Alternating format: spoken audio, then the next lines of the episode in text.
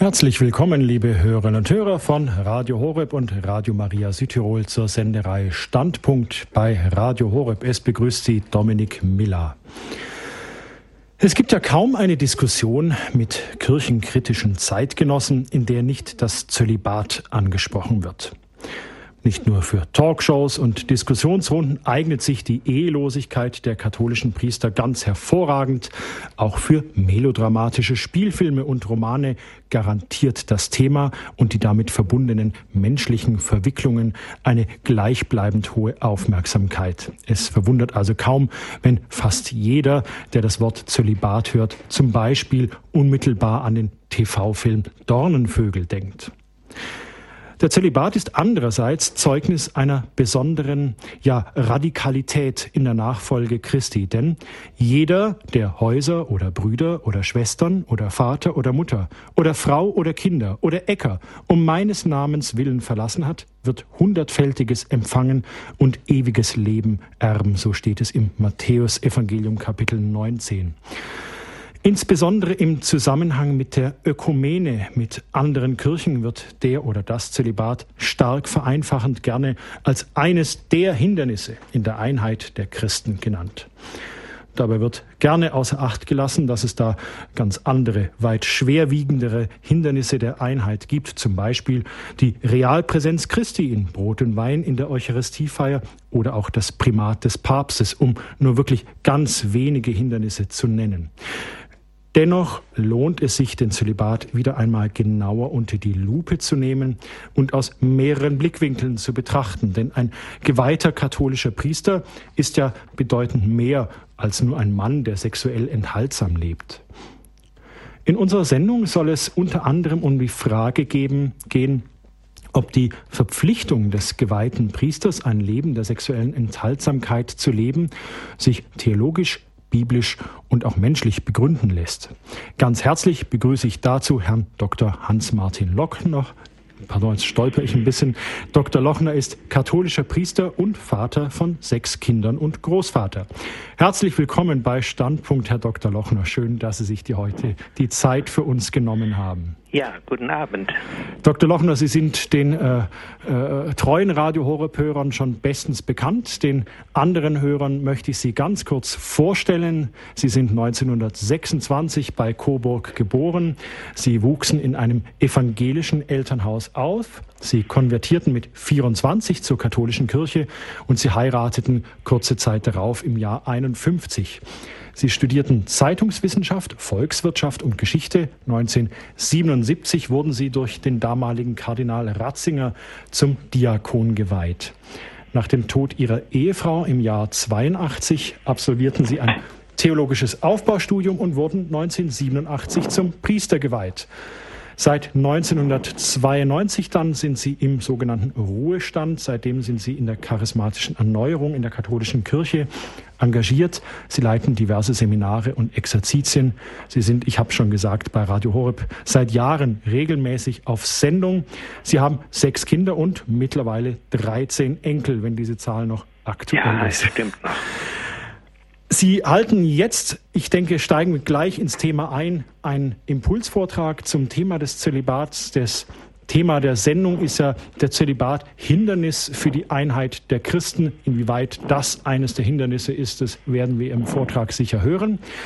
Und im Anschluss an Ihren Vortrag haben Sie, liebe Hörerinnen und Hörer, Gelegenheit, ja, Fragen an Dr. Lochner zu stellen oder ja, eigene Erfahrungen vielleicht als Statement abzugeben. Auf jeden Fall am Ende des Vortrages von Dr. Lochner wird die Hörernummer bekannt gegeben. Ich gebe Ihnen jetzt ganz einfach das Wort, Dr. Lochner. Herzlichen Dank für Ihren Vortrag schon an dieser Stelle.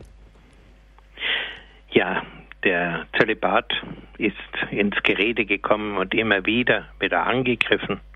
Und viele meinen, ach ja, äh, schafft ihn doch ab und dann kriegen wir endlich genügend Priester und da ist der Mangel beseitigt. Aber das stimmt so nicht, denn die evangelische Kirche, die ja den Zölibat nicht kennt, die Priester sind, äh, die Geistlichen sind weitgehend verheiratet, auch sie hat äh, zeitweise Pfarrermangel und es ist keineswegs so, dass es eine Pfarrerschwemme gäbe. Also so leicht, äh, glaube ich, ist dieses Problem auch nicht zu lösen. Es hat andere Ursachen. Wenn man also genau hinschaut, dann ähm, kann man sagen, äh, wir haben deswegen heute zu wenig Priester, weil wir zu wenig gläubige Familien haben und zwar auch gerade besonders kinderreiche Familien, denn viele Priester sind aus kinderreichen Familien früher hervorgegangen. Und das andere ist eben, äh, wir verhüten sehr viel. Es wird in der Kirche äh, gegen das Gebot des Papstes wird äh, die Verhütung weitgehend, äh, künstliche Verhütung geübt, mit dem Ergebnis eben wenig Kinder und dann natürlich auch wenig Priester. Und auch die Neuevangelisation, also in den, äh, zum Beispiel auch in der frühen Kirche sind viele spätere die da in der Kirche dann tätig waren, erst im Laufe ihres Lebens äh, zum Glauben gekommen.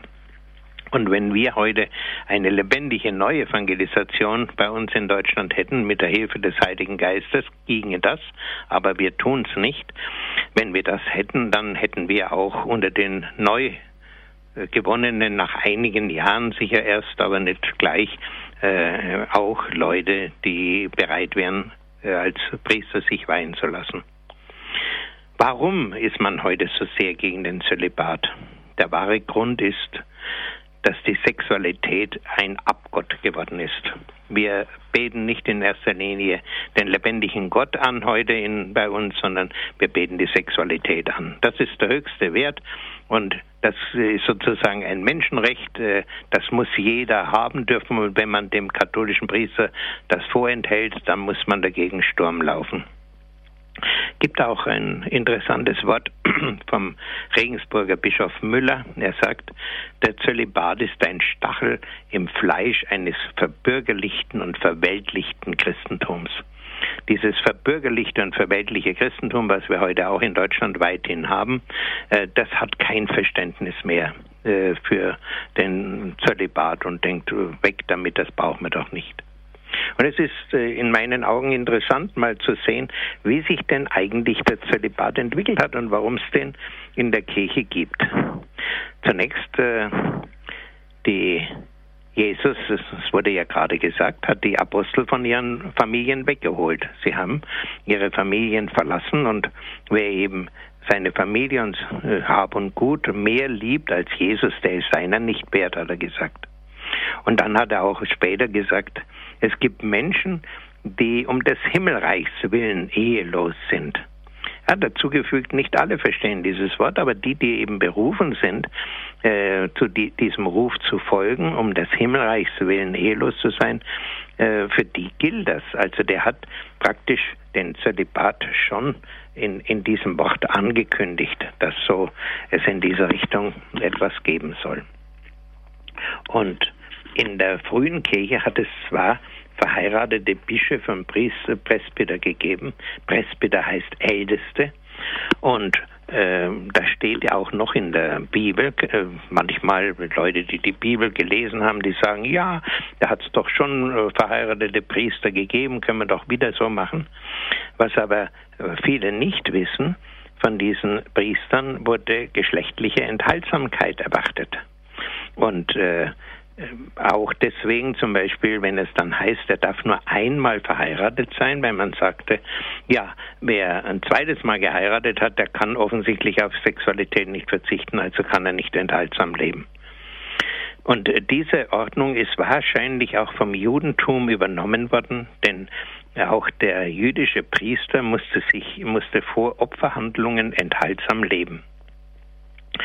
Äh, allerdings äh, nur für die Zeit, wo er Opfer zu bringen hat. Aber manche Priester äh, sind vielleicht ein oder zweimal im Leben zu so einem Dienst herangezogen worden, während der katholische Priester ja immer Wort diese Handlungen äh, übernehmen muss. Und deswegen hat man von ihm auch ständige Enthaltsamkeit gefordert. Man muss dazu allerdings sagen, diese äh, verheirateten Priester aus der Frühzeit der Kirche, das waren keine jungen Männer die äh, gerade Abitur gemacht haben, Abitur gab es sowieso nicht, äh, sondern das waren Älteste. Es steht ja ausdrücklich, Presbyter ist ja, aus dem Wort Presbyter ist ja unser Priestertum oder das Wort Priester hervorgegangen. Äh, das waren äh, reife, ältere Leute. Und man sieht es noch, wenn man die ersten Bischöfe von Rom mal anschaut, die kurz, kurze Regierungszeit. Das waren alles ältere Männer, die nur zwei, drei, fünf, mal vielleicht auch sieben Jahre regiert haben, aber nicht für längere Zeit. Und mit, im Laufe der Jahre oder Jahrzehnte hat sich dann auch in der frühen Kirche etwas geändert. Nämlich angesichts dieser furchtbaren sittlichen Verwahrlosung, also die Zustände wie im alten Rom sind ja sprichwörtlich. Da ging es also wirklich äh, in jeder Hinsicht unsittlich zu, äh, kann man, könnte man lang drüber sprechen. Äh, da hat sich unter den jungen Leuten eine Widerstandsbewegung gegen diese Unzucht und Unsittlichkeit herausbildet. Das fing zunächst mit den christlichen Mädchen an. Auch in der frühen Kirche war es so, dass es mehr äh, gläubige Mädchen gab und, und äh, Frauen als äh, gläubige Männer. Ich habe mal gelesen, dass die meisten Männer, die zum Glauben kamen, durch ihre Frauen zum Glauben gekommen seien. Und äh, diese Mädchen wurden dann oft mit oder sollten oft mit Heiden verheiratet werden und zwar zum Teil sehr schlimmen und sehr sehr Wüstenheiligen, äh, Heiden. Und da haben sie gesagt, nein, ich bin mit Jesus verheiratet, Jesus ist mein Bräutigam, ich will diese Ehe nicht eingehen. Und wir kennen eine ganze Reihe von Mädchen, die damals Jungfräulichkeit versprochen haben und deswegen dann auch hingerichtet worden sind. Äh, Agnes, Agatha, Dorothea, Cecilia, Lucia und viele andere. Und mit der Zeit hat sich das nicht nur auf die Mädchen erstreckt, sondern auch auf die jungen, äh, heranwachsenden äh, jungen Männer, die genauso sagten, nein, wir wollen äh, ein ganz deutliches, sichtbares Zeichen gegen die Unzucht in unserem Welt, in unserem Land setzen. Und deswegen sind sie, äh, haben sie Jungfräulichkeit gelobt. Und wenn wir bedenken, dass wir heute dieselbe Art Unzucht haben wie damals in der, in der frühen Kirche bei den Heiden, bei den modernen Heiden haben wir dasselbe jeden Tag, können Sie es in der Zeitung, im Fernsehen anschauen. Deswegen ist das keines des Zeichen des Zölibats genauso notwendig auch heute wie damals. Auf jeden Fall ist die Kirche etwa vom von 300 ab mehr und mehr dazu übergegangen, nur noch jungfräulich Lebende zu Priestern zu weihen. Und äh, genau nachgewiesen ist es durch die Synode von Elvira, die für ganz Spanien damals gegolten hat und die 306 diese Regel eingeführt hat. Und bis 400 äh, nach Christus war praktisch im ganzen, in der ganzen Kirche der Zölibat von den Bischöfen angeordnet, vom Papst damals noch nicht, weil das Papsttum noch zu schwach war, um äh, überall in diese weit verbreiteten Gemeinden einen Einfluss ausüben zu können. Das ist erst allmählich gekommen.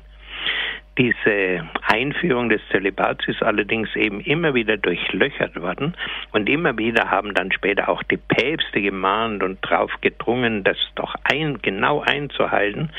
Und erst 1178 ist es dann ganz offiziell von Rom her eingeführt worden. Diese äh, die Enthaltsamkeit für alle Priester, allerdings auch dann noch nicht wirklich überall eingehalten worden. Und deswegen kam es dann auch dazu, wie dann die Reformation kam, äh, dass äh, Luther sagte, ja, wenn sowieso so viele Priester mit einer Frau zusammenleben, dann äh, sollen doch äh, alle äh, Pfarrer in Zukunft heiraten. Und er selber hat ja eine Nonne geheiratet, das ist ja bekannt. Und äh, die in den folgenden Jahrzehnten ist in der evangelischen Kirche an sich schon äh, das äh, evangelische Pfarrhaus eine ja ein Zentrum christlichen Lebens gewesen. Da sind auch manche berühmte Leute daraus hervorgegangen. Aber diese Situation hat sich inzwischen sehr geändert.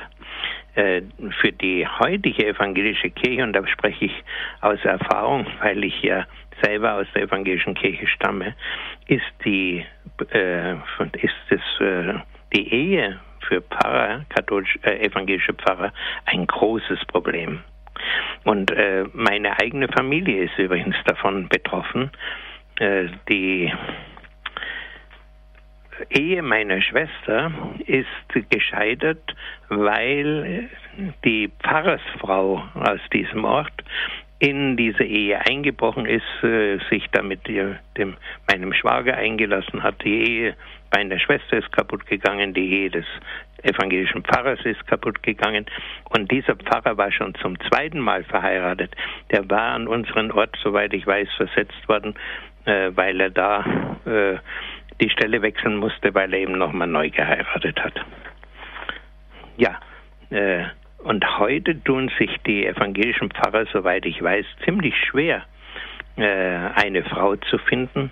Und auch, äh, dass es oft heißt, weißt du, ich habe doch dich geheiratet, aber nicht deinen Beruf. Und äh, so eine wirklich gläubige Frau heute für einen evangelischen Pfarrer zu finden, der den Beruf des Mannes voll mitträgt, ist schwierig. Äh, das geht noch am ehesten und deshalb, wer genau hinschaut, hat es ja vielleicht schon mitbekommen, dass äh, äh, ein angehender Pfarrer eine Mitstudentin, die auch Theologin werden wollte, Pfarrerin werden wollte, dass er sie heiratet und dass die beiden sich dann in eine Pfarrstelle teilen. Das ist also ziemlich äh, verbreitet. Da ist es noch am ehesten möglich, eine äh, Frau zu finden, die also Verständnis hat für den Beruf.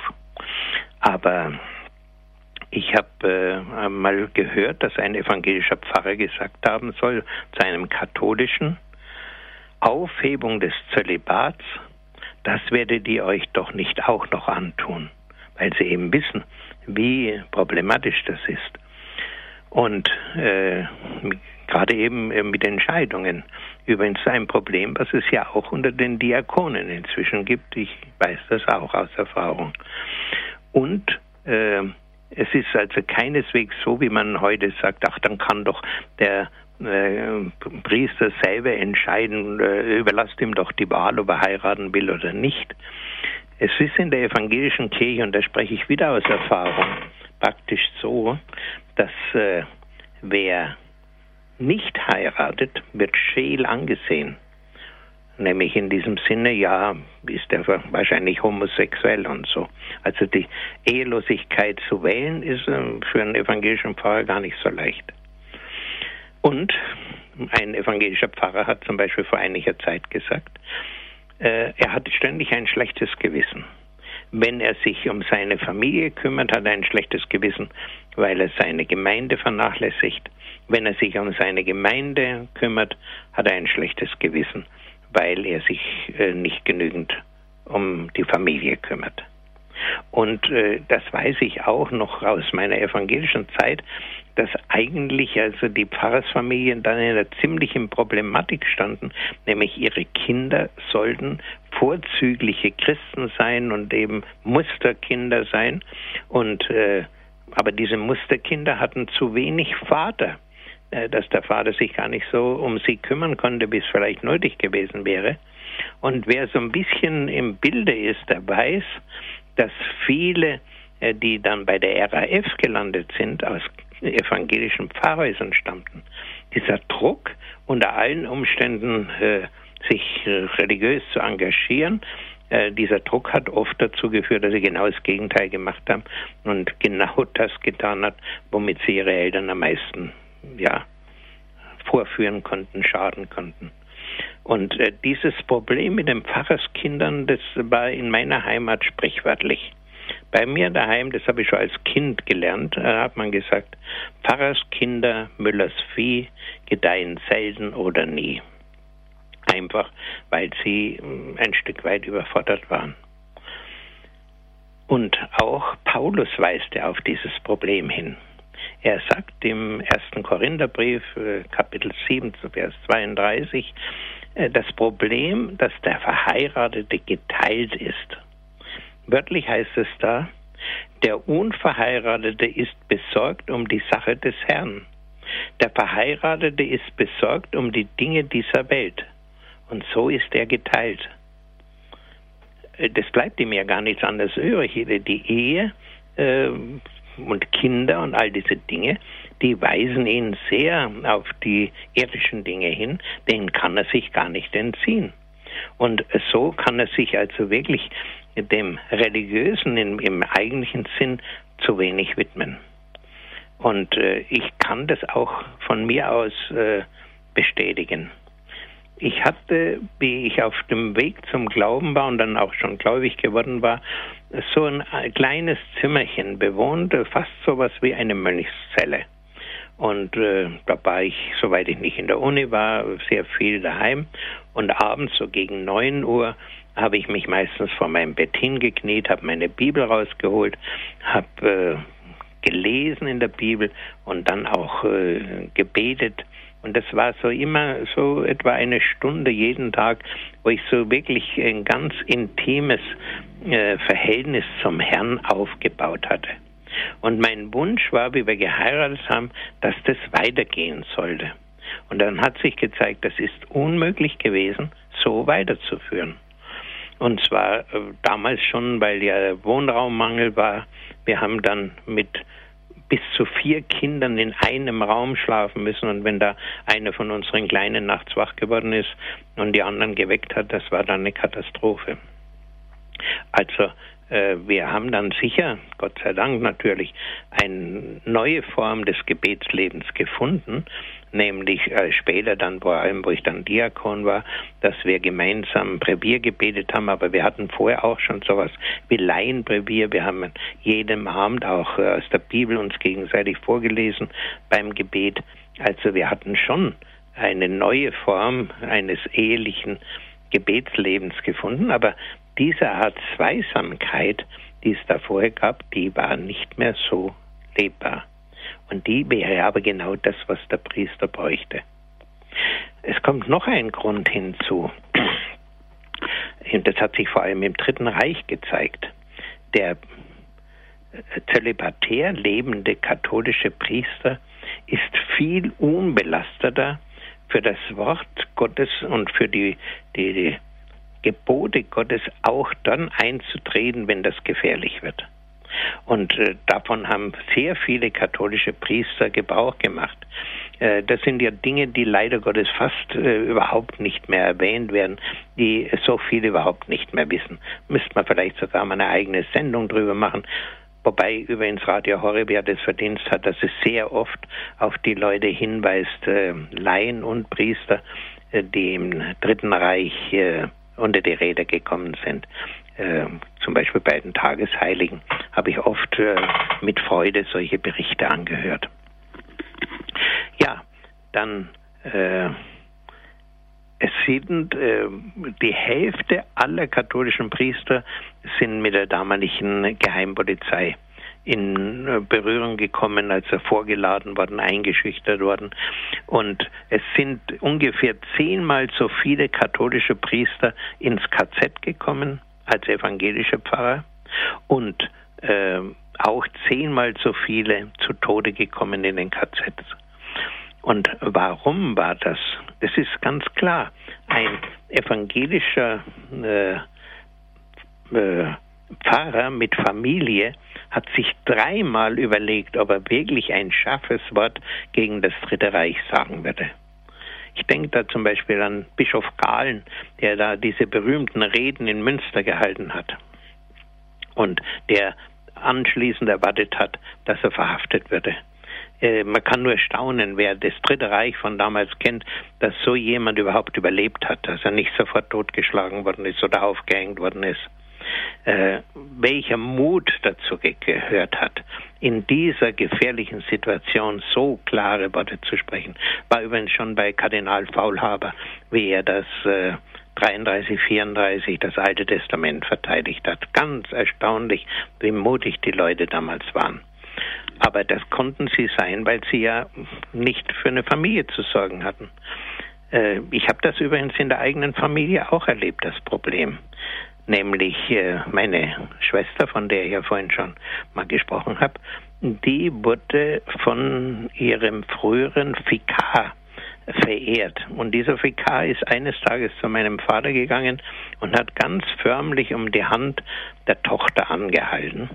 Und mein Vater hat gesagt, nein, das äh, kann er nicht äh, zulassen, weil dieser junge Vikar so deutlich gegen das Dritte Reich Stellung genommen hat. Mein Vater hat wörtlich gesagt, das weiß ich noch. Er möchte nicht, dass seine Tochter die Frau eines KZlers wird. Also äh, da ist schon ein Problem. Und dann weiter muss man fragen, wenn so Leute heute so leichthin sagen, ja, dann lasst sie halt heiraten. Äh, wer glaubt denn, dass die Ehe absolut leichter zu leben ist als der Zölibat?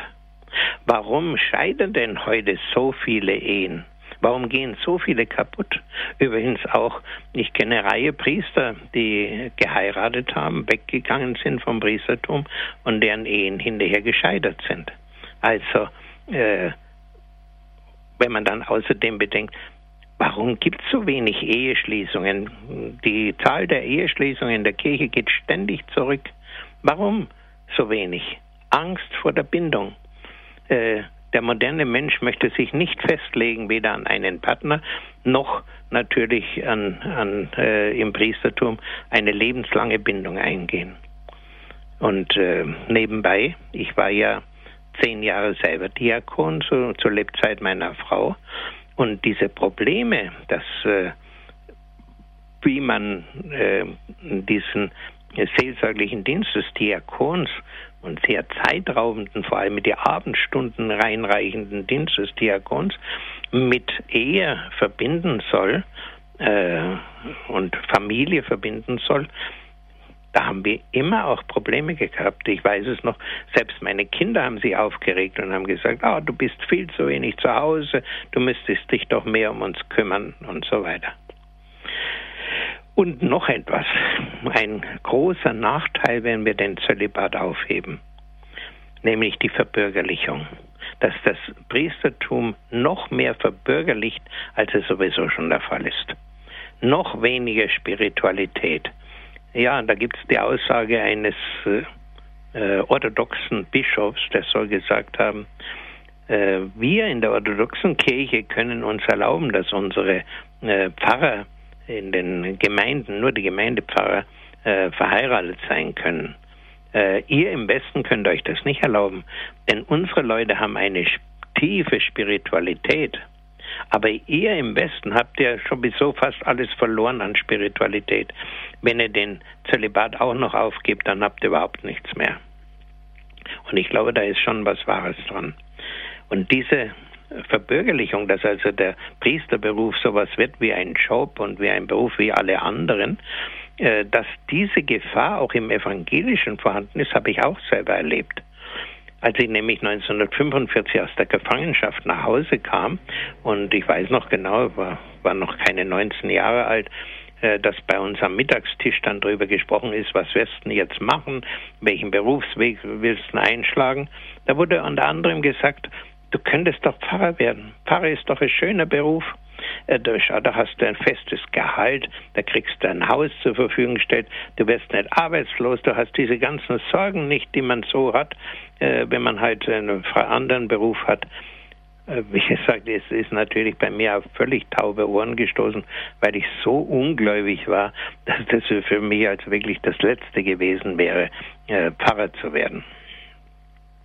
Und auch äh, glaube ich, also ich habe in der evangelischen Zeit nie etwas gehört, dass man von Berufung äh, zum Pfarrersein, zum äh, Seelsorgersein gesprochen hat, so wie man bei uns in der katholischen Kirche von der Berufung zum Priestertum spricht. Ich will nicht bestreiten, dass es das vielleicht auch gibt, aber wie gesagt, ich habe dieses, auch dieses Wort Berufung in der evangelischen Kirche in diesem Zusammenhang nie gehört weiß es nicht, aber ich bin natürlich auch relativ bald, äh, habe mich von der evangelischen Kirche getrennt und habe dann also sicher nicht alles mitbekommen. Ja, das waren so eine Reihe äußere Gründe für den Zölibat, aber äh, die noch tieferen und wichtigeren, die will ich wenigstens kurz noch andeuten. Der Priester soll ja Christus gewissermaßen in der Gemeinde gegenwärtig machen. Er soll Christus ähnlich werden. Und die Menschen sollen spüren, wenn er zum Beispiel am Altar steht, er, an sein, er steht an der Stelle von Christus. Und sie sollen das auch hören, wenn er zum Beispiel sagt, äh, dies ist mein Leib. dass er das nicht so von sich aus sagt, na, das ist mein Leib äh, und so, nein, sondern dass da an dieser Stelle Christus durch ihn spricht. Das müsste erfahrbar werden. Und äh, der Priester soll Anteil haben am Priestertum Christi.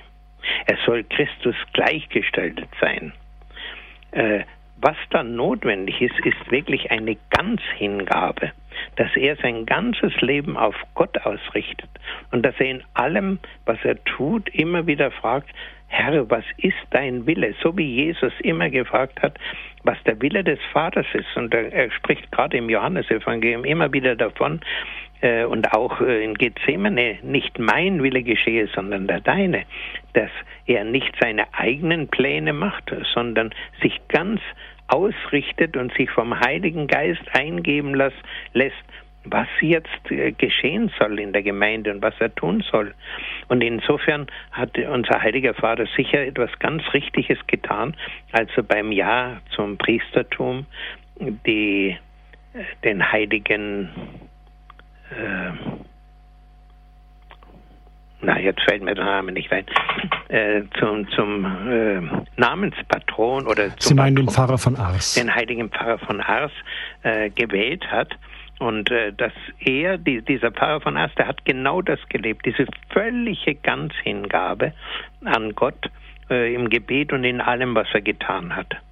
Und auch heute haben die Menschen, also das hatte, muss ich auch von meiner Zeit als Laie sagen, das hat auch für mich zugetroffen.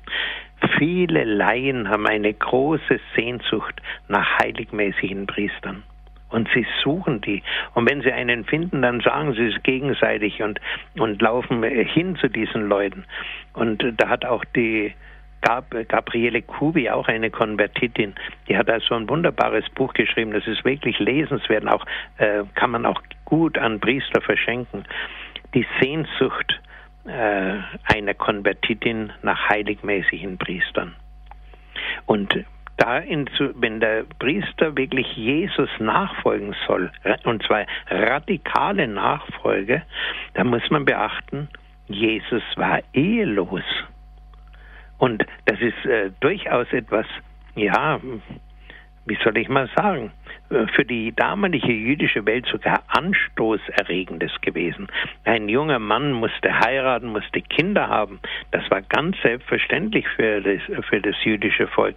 Und dass Jesus ehelos geblieben ist äh, und vielleicht auch deswegen dieses Wort, dass manche ehelos bleiben um des Himmelreichs willen, dass das selber irgendwie auch für ihn so zugetroffen hat.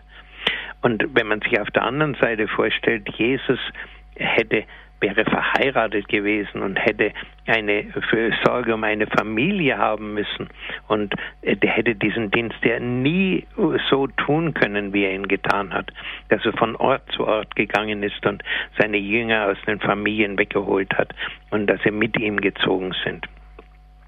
Ja, und dann muss man schließlich noch etwas sagen. Der Priester sollte in der Welt leben, aber nicht von der Welt sein. Er muss ein Mann des Gebets sein. Und es ist interessant, äh, wenn man zuschaut, die Leute, die vom Priestertum weggegangen sind, das sind viele, bei vielen hat das Gebetsleben als erstes aufgehört, dass sie das Brevier nicht mehr gebetet haben, sich nicht mehr Zeit für das Studium der Heiligen Schrift genommen haben. Und äh, äh, wenn diese Verbindung fehlt, dann reißt auch äh, die Möglichkeit ab oder da sind die Möglichkeiten nicht mehr gegeben, zölibatär zu leben. Und da gibt es also einen Mann, der das ganz wörtlich ausgedrückt hat nämlich der ehemalige Bischof von Basel. Äh, nachdem er, glaube ich, zwei Jahre im Amt war, stellte sich heraus, dass die Frau, mit der er zusammenlebt, ein Kind von ihm bekam. Und da hat er gesagt, ja, das bischöfliche Amt sei so schwerwiegend und hätte ihn so gefordert, äh, dass er sich in die Arme einer Frau hat flüchten müssen, hat er wörtlich gesagt. In die Arme einer Frau. Äh, wohin hätte er sich flüchten müssen? In die Arme Jesu natürlich. Und nur da kann er die Kraft bringen, äh, bekommen, um ein schwieriges Amt in der Kirche auszuüben. Und dasselbe gilt im Grunde für jeden Priester. Der Priest, Gebetsleben und Zölibat hängen ganz eng zusammen. Nur der Zölibat drängt eigentlich dem Priester sogar dazu, er, nimmt ihm viele Ausflüchte, sich von Gott äh, zu trennen, äh, weil er ohne diesen ganz enge Verbindung zu, zu Gott einfach das Priestertum nicht leben kann. Und andererseits ohne diese Ganzhingabe äh, versagt er. Also das bedingt sich gegenseitig. Ein intensives Gebetsleben und ein Leben im Zölibat. Und wenn heute so viele Priester da auch nicht mehr zurechtkommen, einfach weil sie diese Spiritualität, dieses ganz auf Gott ausgerichtet sein, äh, schon im Priesterseminar nicht kennengelernt haben. Äh, ich habe kürzlich mit Staunen gesehen, dass also äh, die Hinführen zur Heiligkeit in, äh, in dem Programm, wie heute Priester ausgebildet werden sollen, nach meinem Wissen nicht vorkommt. Das muss man sich mal vorstellen. Und der Priester, der äh, erregt einfach auch heute deswegen Ärgernis durch seinen Zölibat, weil das diesseitige äh, Leben heute so weit verbreitet ist. Diese Vorstellung, es gibt nur dieses Diesseits und mit dem, wenn wir sterben, ist dann alles zu Ende. Und in diesem Diesseits muss man alles auskosten, was es auszukosten gibt. Der Sinn des Lebens besteht darin, alles äh, erlebt zu haben. Und der Priester zeigt durch sein Zölibat, Nein, es gibt noch was Höheres. Der gibt Zeugnis durch sein Leben Zeugnis, dass es wirklich etwas Höheres gibt.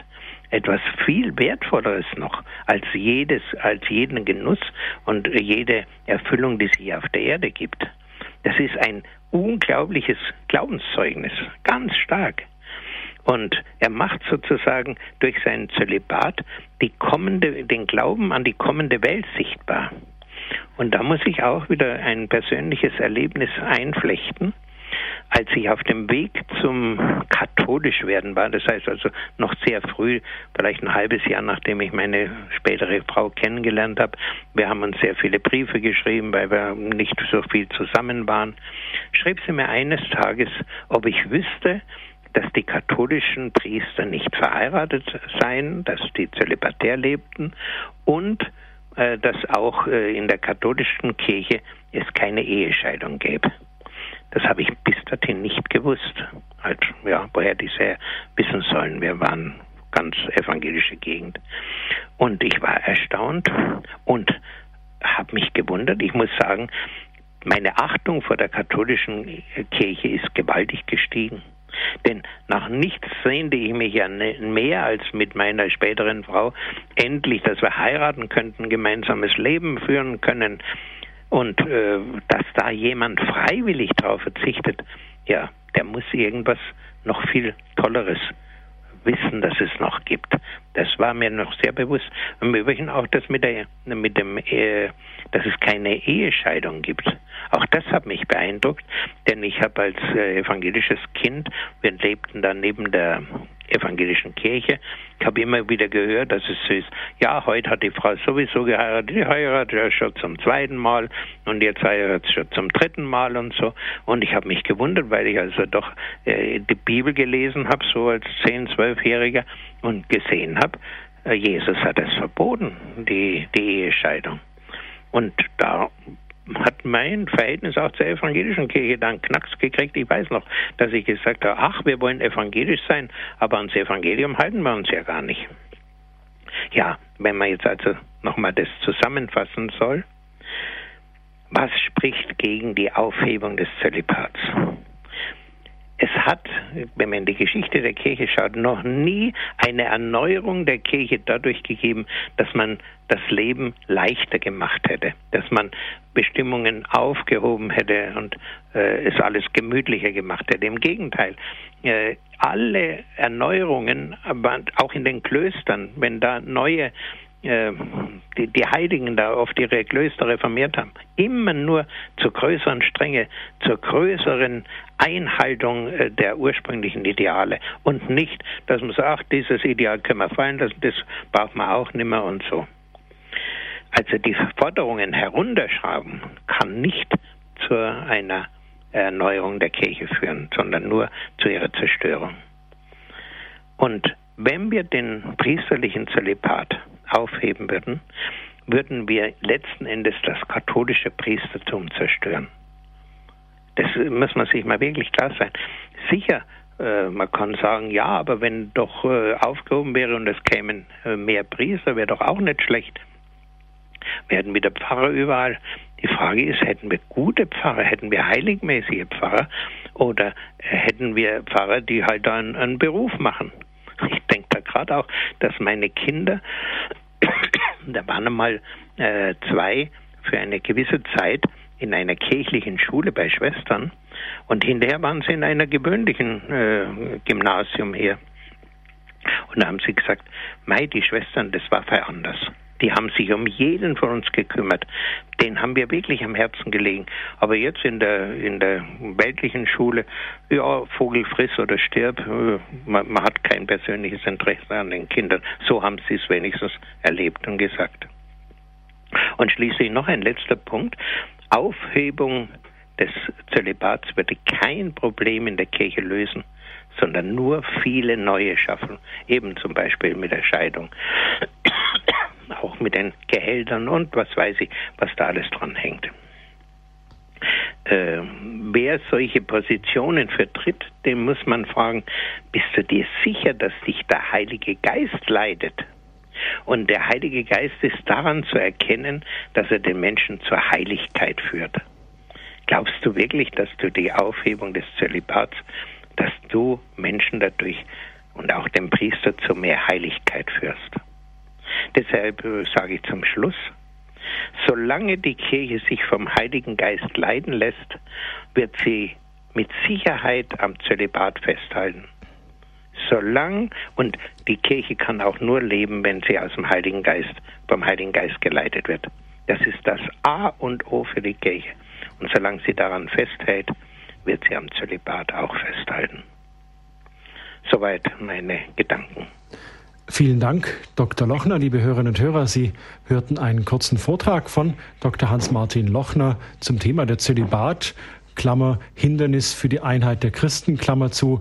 Dr. Lochner ist katholischer Priester, Vater und Großvater.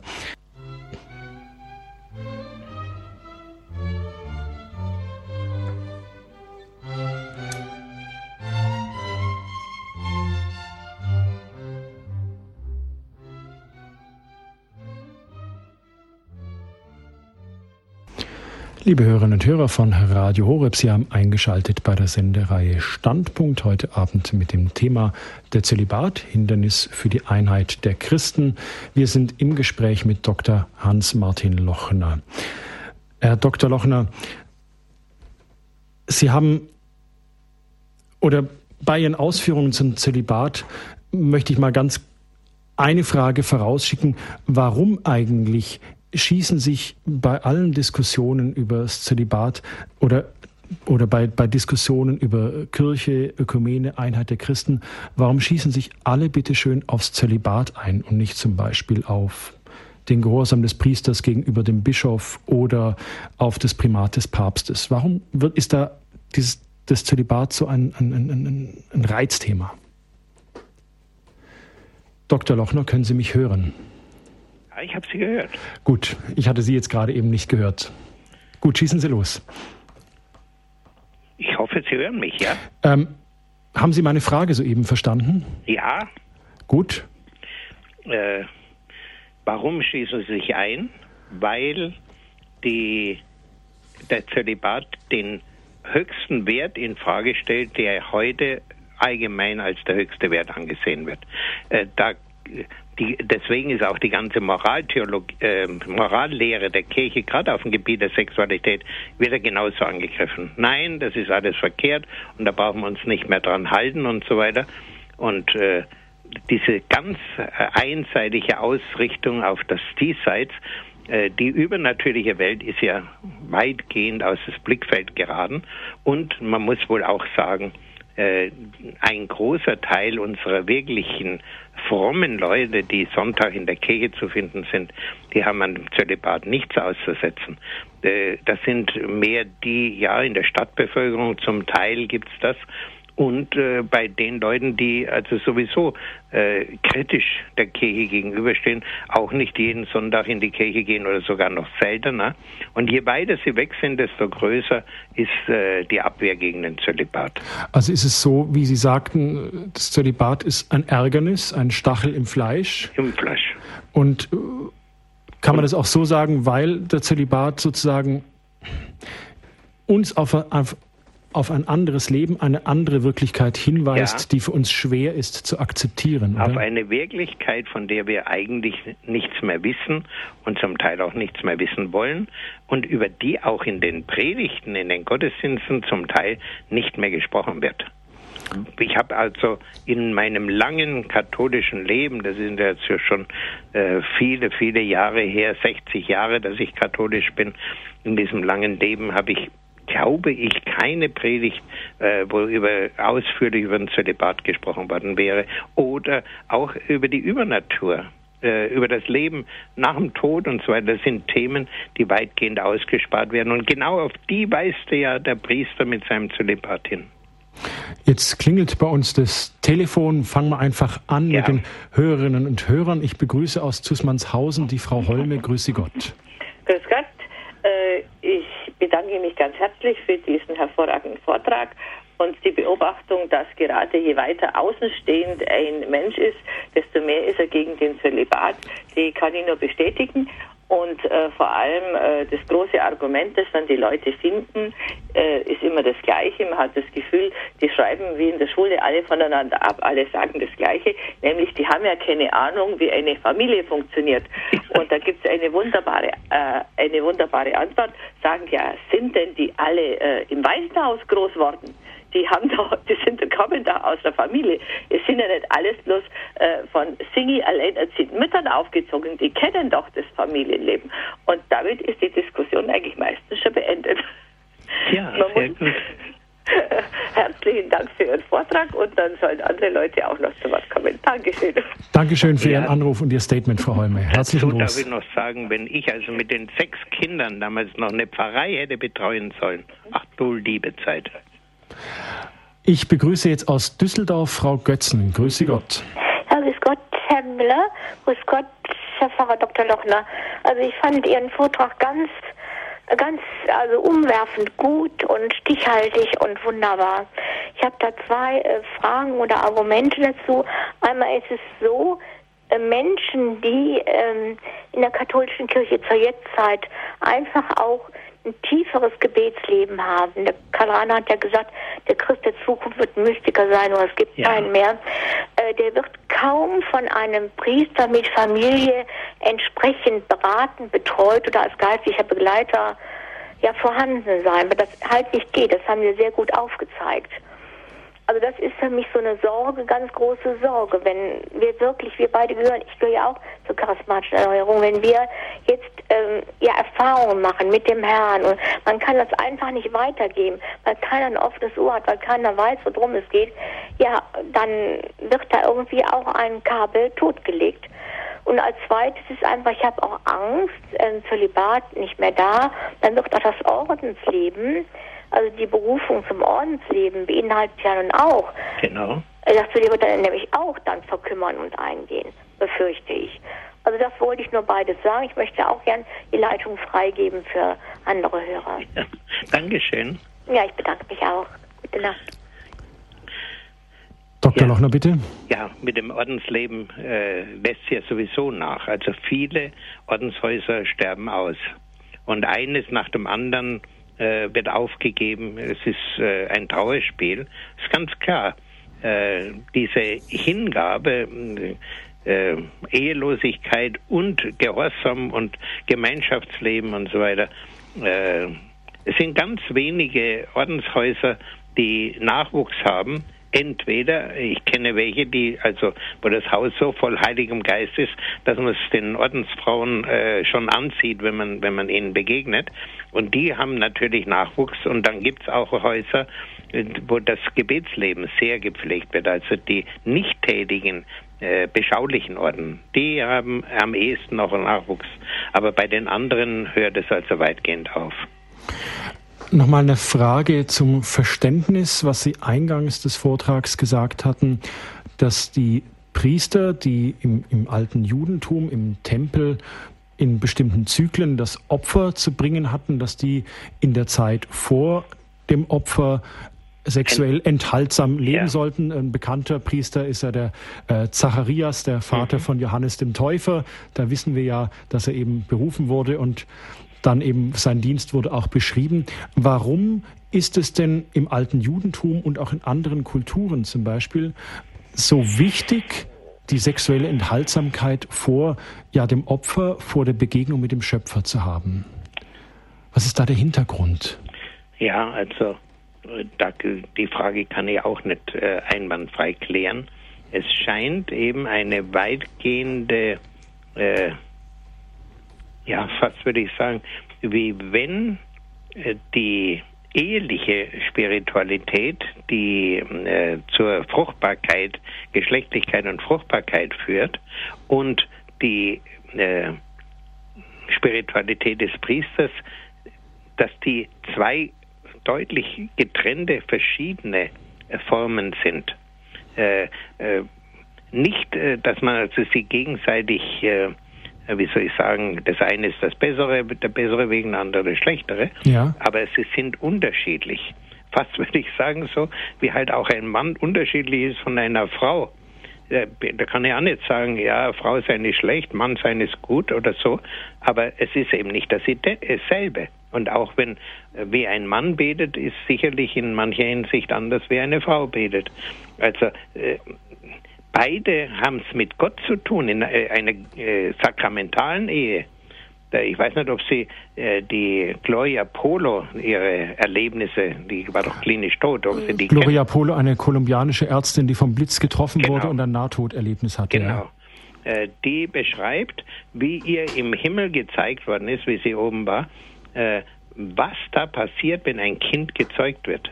Was da von Gott her passiert, dass da so ein, wie ein, ein Blitz, eine, eine Helligkeit über Mann und Frau kommen und äh, die Frau, dass dieses Licht, was da angezündet wird, einfach weiterhin leuchtet im Leib der Frau, nachdem sie äh, das Kind empfangen hat und so weiter. Äh, da ist, da findet auch eine Begegnung mit Gott statt, aber eine andere Begegnung. Also man kann eben nicht sagen, das eine äh, das kann man dann miteinander vermischen, weil äh, das also, geht offensichtlich nicht.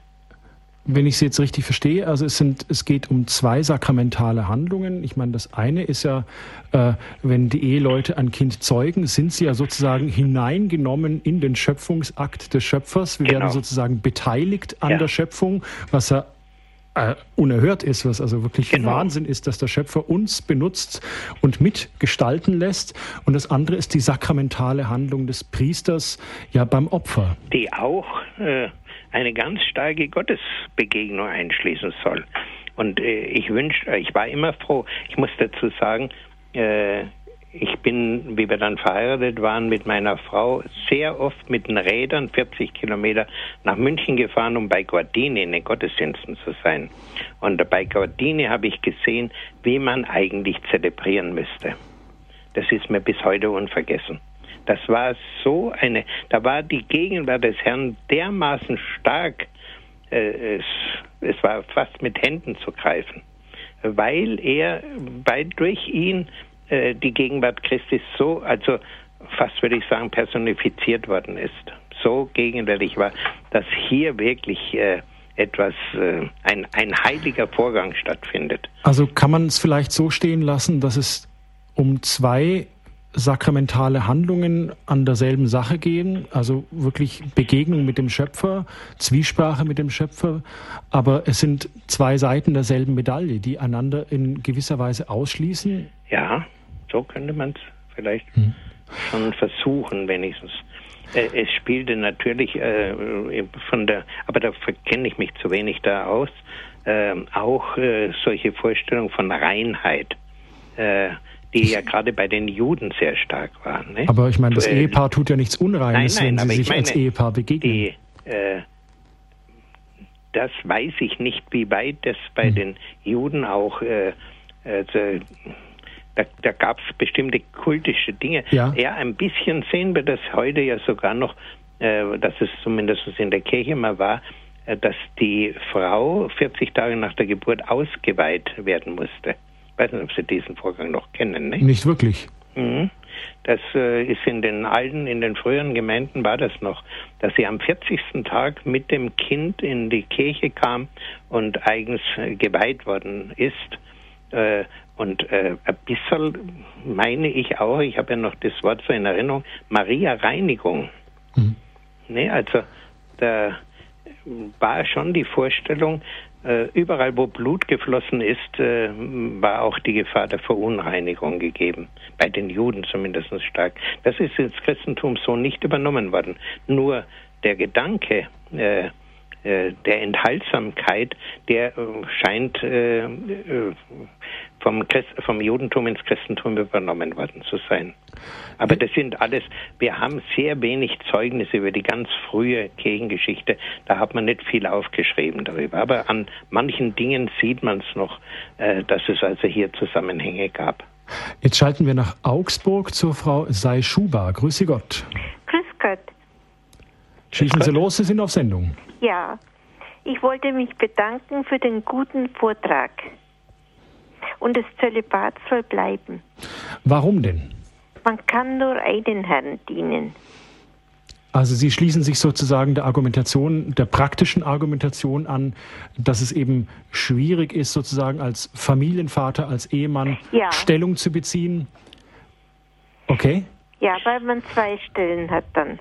Ja, da. Und Gott hatte ja auch gesagt, wenn du aber vollkommen sein willst, mhm. gell? Ja. Naja, also es geht dann nicht nur um die Vollkommenheit, glaube ich, sondern ja, wirklich dieses Wort, niemand kann zwei Herren dienen. Nein, um das geht es mir eben. Und äh, in dem Moment, deswegen sagt der Paulus, äh, der Verheiratete ist geteilt. Das, ja. ist, äh, das gehört zum Verheiratetsein. Man kann sich auch besser konzentrieren. Es kommen so viele andere Sachen in eine Ehe ja, ist meine Meinung. Wobei man noch sagen muss, dass jetzt natürlich eine ganz große Gefahr für unsere Priester auf uns zukommt, wenn die so viele Gemeinden gleichzeitig betreuen sollen, dass sie so überfordert sind, dass da ja. das Gebetsleben noch mehr darunter leidet. Oh, da, mach, da, machen wir ja noch ein ganz anderes Fass auf, Dr. Lochner. da sind wir ja. mitten in der Pastoralreform. Ja, ja, aber ich meine, da, ja. das muss man sehen, da gibt es einen Zusammenhang. Ne? Frau Seischuber, danke für Ihren ich Beitrag. Danke, ja, und, und Ihnen guten Abend und ja. alles Gute. Dankeschön. Gute Zeit, Gottes Segen. Herzlichen Gruß nach Augsburg. Dr. Lochner, Jesus war ja, also das ist ja alles, ich stoße mich an der Radikalität gerade eben. Also man, äh, ich bin ein Kind der, der 60er, 70er Jahre und ich bin eigentlich eher, ich sag's mal jetzt äh, grob überzeichnet, mit einem Weichspül Christus äh, aufgewachsen. Dass der ist alles lieb und alles ist in Ordnung.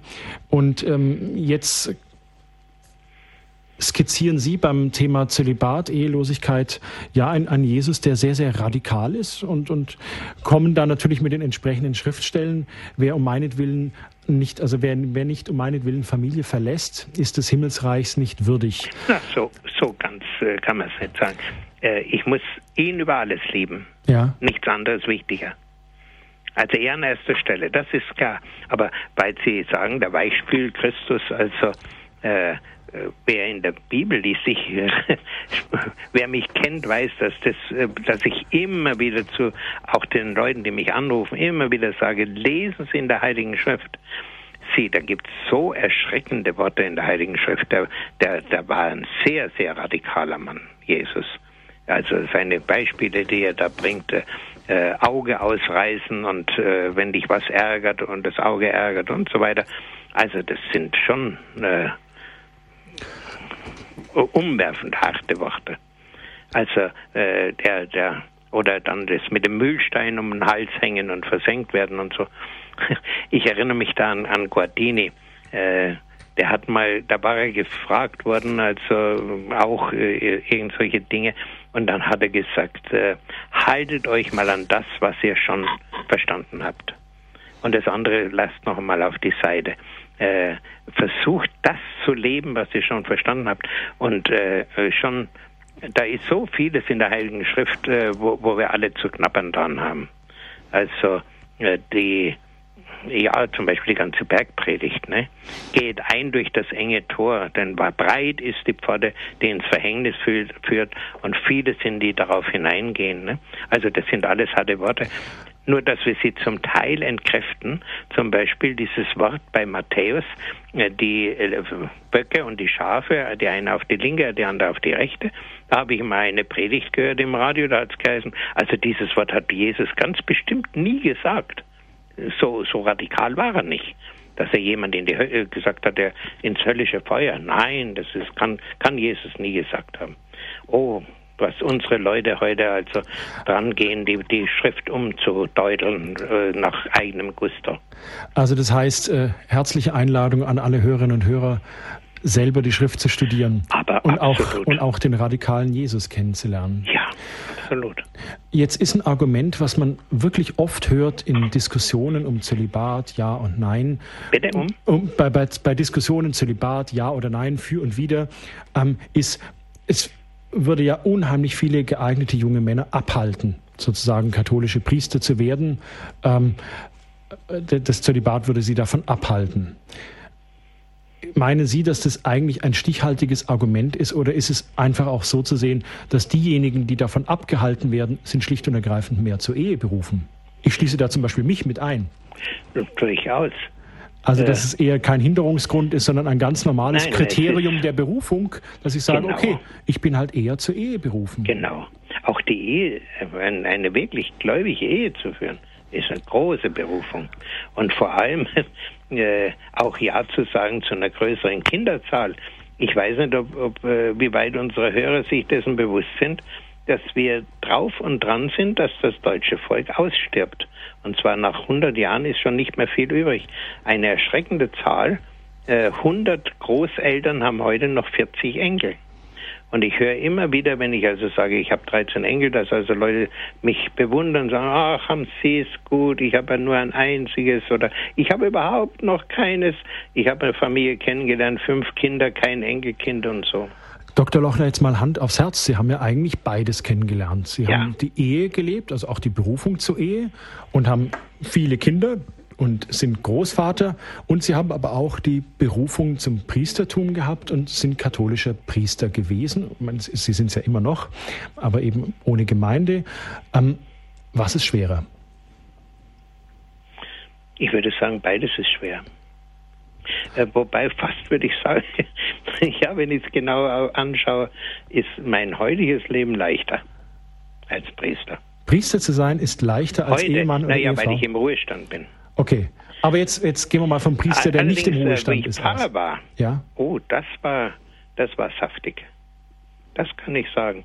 Also ich zum Beispiel, ich kriegte immer wieder Einladungen von der Katholischen Akademie für Vorträge oder auch andere Einladungen. Ich habe nie eine Einladung aufgemacht, ohne vorher den Vorsatz gefasst zu haben, auf keinen Fall hinzugehen. Das kann man sich einfach nicht leisten, äh, irgendwo da, da rumzugondeln und so. Also das, äh, das muss ich sagen, äh, wie ich im Dienst war, das war doch die schwerste Zeit meines Lebens. Aber nicht jetzt wegen, wegen Zölibat, sondern wegen dem dem ja, Verantwortung und der Vielzahl von Aufgaben, äh, vom Großteil dessen, was ein Priester zu tun hat, hat der normale Laie überhaupt keine Ahnung. Das sieht er nicht, davon weiß er nichts. Äh, das, das geht spurlos an ihm vorüber. Aber am, am Priester eben nicht.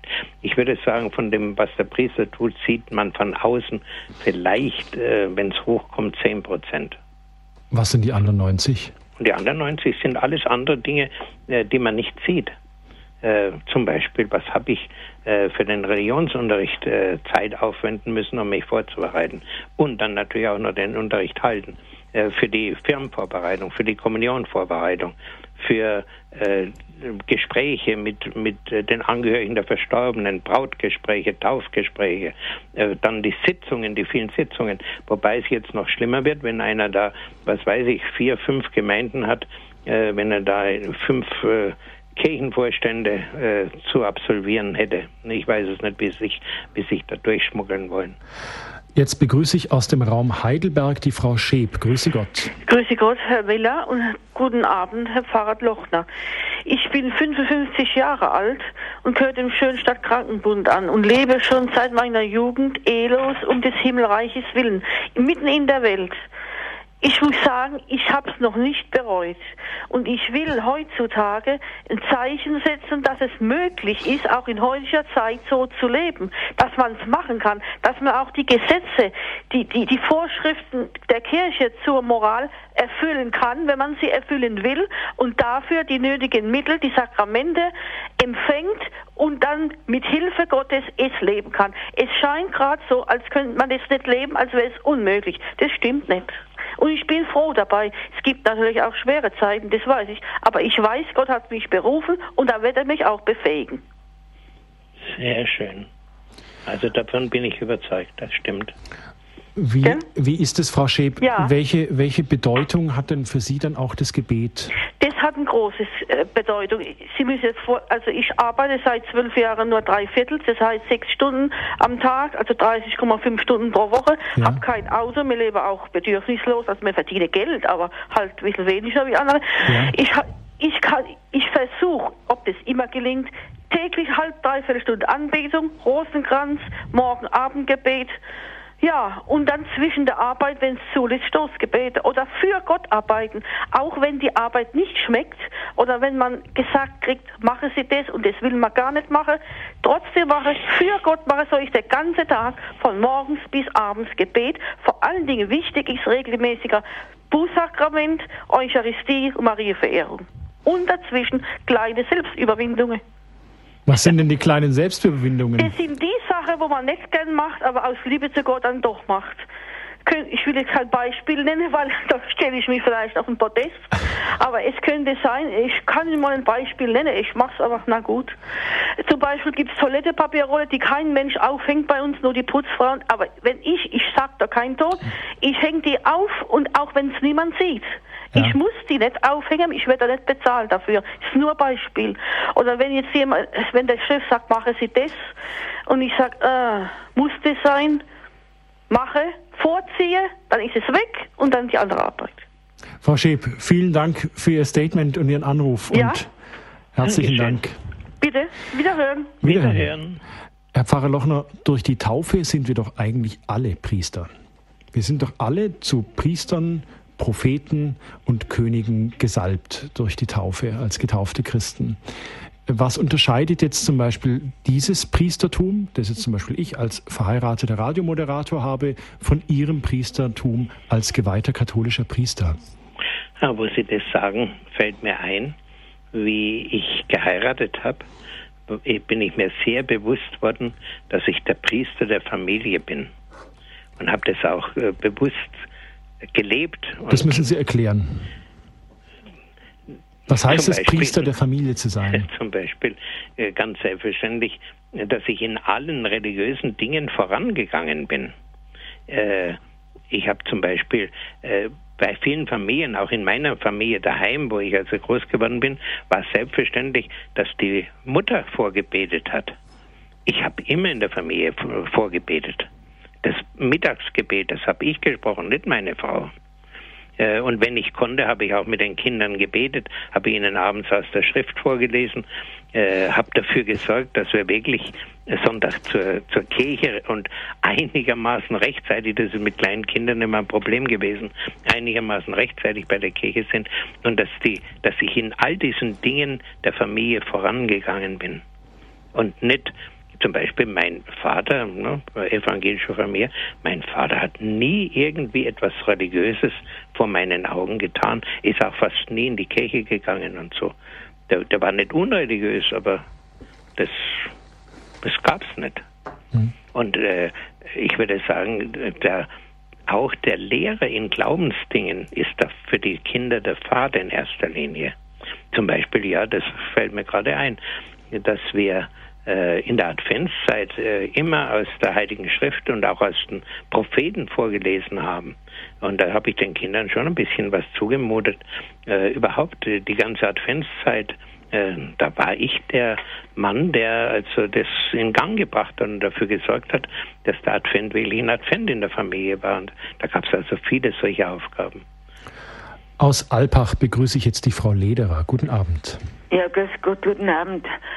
Grüß Gott, Herr Pfarrer Lochner. Grüß Gott. Ich war 45 Jahre Pfarrhaushälterin. Oh. Ja, gesegnete Tätigkeit. Und ich muss sagen, ich könnte mir nicht vorstellen, wenn die Priester Familie haben, weil sie sind, sie, ich, ich, entweder oder. Ich glaube, dass einfach das ganz, ganz wichtig ist und das Glaubensleben. Ganz wichtig ist das Glaubensleben, weil ohne den können es nicht bestehen. Und was Sie jetzt eben gesagt haben, dass einfach ganz wichtig wäre, jetzt aufzurufen, immer wird gesagt, äh, so viele Pfarrer müssen die Pfarrer übernehmen und, und, und, und, und, und. Wenn dem, äh, von den Bischöfen und überhaupt mehr gesagt wurde, in die Familie muss wieder, soll wieder mehr gebetet werden. Ja. Weil ohne den werden wir keine Priester bekommen und dann, wenn die Leute wieder mehr beten, ein Engel des Herrn, das Tischgebet, die Menschen vergessen zu danken, dass es in so viele Jahre gut gegangen ist, dass einfach das Gebetsleben von der Diözese aus und von den Priestern aus einfach gesprochen wird, das, das ist so wichtig. Da war vorhin gerade die Jugendsendung, vor, Sie haben es eh vielleicht gehört, Gloria TV, TV da die Jugendsendung war. Und die hat genau das angesprochen, dass diese Glaubensleben wäre so wichtig, den Glauben bezeugen. Das war so wichtig. Und dass einfach die Menschen wieder beten und die Priester selber sich Zeit nehmen zum Beten, weil so viele Dinge haben es oft, wie Sie gesagt haben, dass nicht überall hingehen, dass manchmal die Entscheidung wäre, manches nicht besuchen und mehr zum Beten Zeit nehmen und Ja. für die Sakramente. Frau Lederer, haben Sie denn in Ihren 45 Jahren als Pfarrhaushälterin auch mal erlebt, wie das Gebet von Laien für einen Priester dem Priester konkret geholfen hat?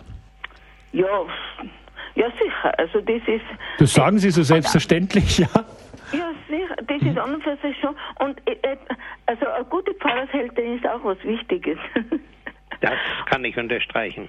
Weil ich muss sagen, das waren immer so schöne Zeiten. In Saalfelden waren, waren wir zum Teil sechs Personen.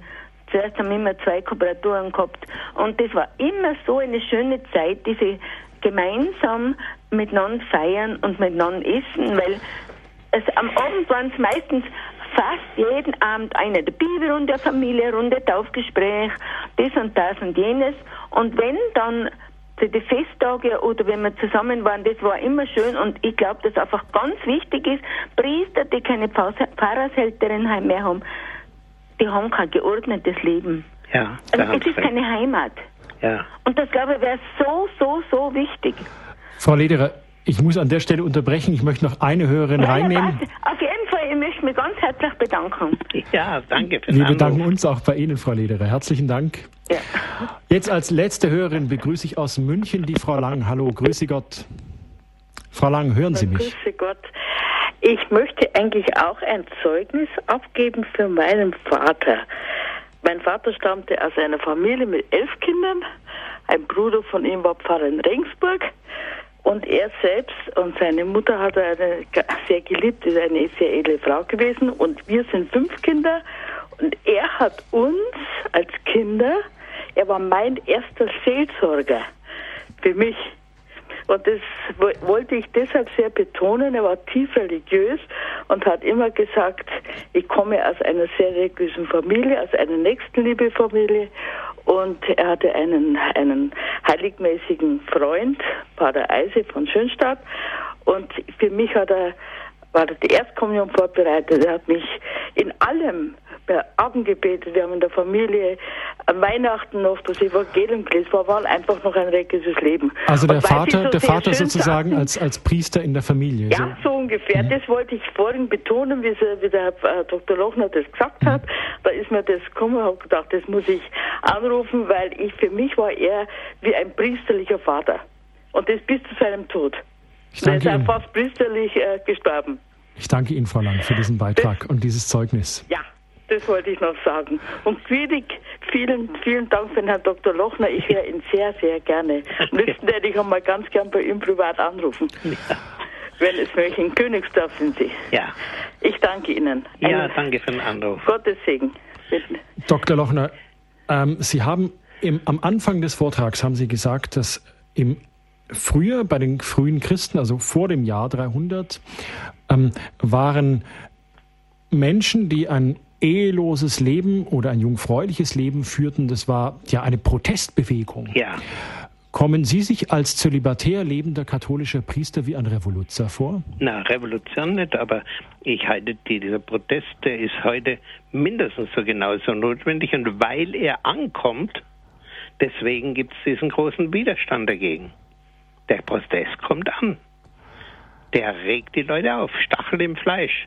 Ja, äh, der Priester zeigt, es gibt Höheres als die Sexualität und die geschlechtliche Lust. Und genau das, äh, da, da verstößt er sozusagen gegen das Grunddogma, Grundüberzeugung des heutigen modernen Menschen. Nein, das ist das Höchste. Und, äh, und er, er sagt, nein, es ist nicht das Höchste. Und deswegen, man will diesen Stachel aus dem Fleisch haben, man will nicht mehr daran erinnert werden, dass es Höheres gibt. Und letzten Endes, also das ist jetzt wieder meine private Meinung, ja. hinter diesen ganzen Dingen steckt der Böse, der das Ganze inszeniert und der die Kirche zugrunde richten will. Es aber nicht schafft. Nein, mit, mit Sicherheit nicht, aber er tut, was er kann. Er tut, was er kann.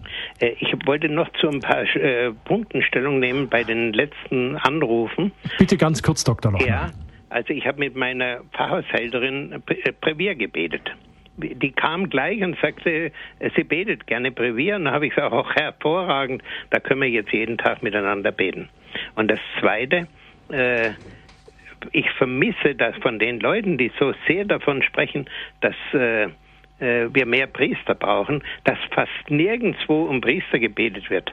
Ich komme in verschiedene äh, Pfarreien, wo ich auch so oft konzelebriere und so und höre, was da für Fürbitten gesprochen werden. Ganz, ganz selten, dass Fürbitten für, für Priesterberufe da sind. Wie kommen, wie sollen die Priesterberufe kommen, wenn wir gar nicht drum beten?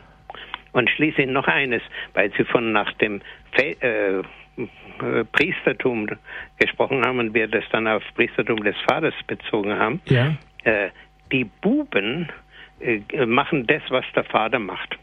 Wenn, die, wenn zum Beispiel die Männer in der Kirche nicht mitsingen, das habe ich immer beobachtet, dann singen alle Buben nicht mit. Warum?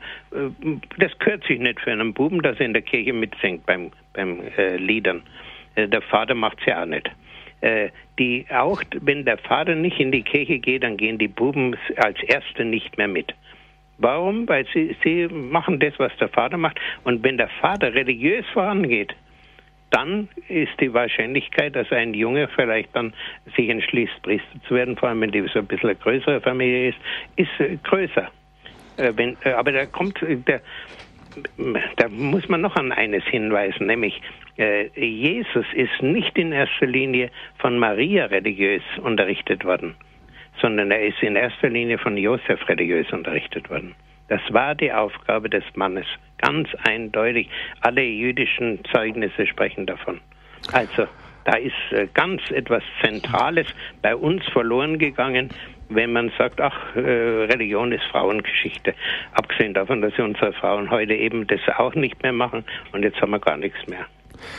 Dr. Lochner, darf ich Sie jetzt mal in Anführungsstrichen gesprochen als Mitglied einer Protestbewegung, die ein Stachel im Fleisch von uns Weltlichen ist, darf ich Sie noch um den priesterlichen Segen und ums Gebet bitten? Ja.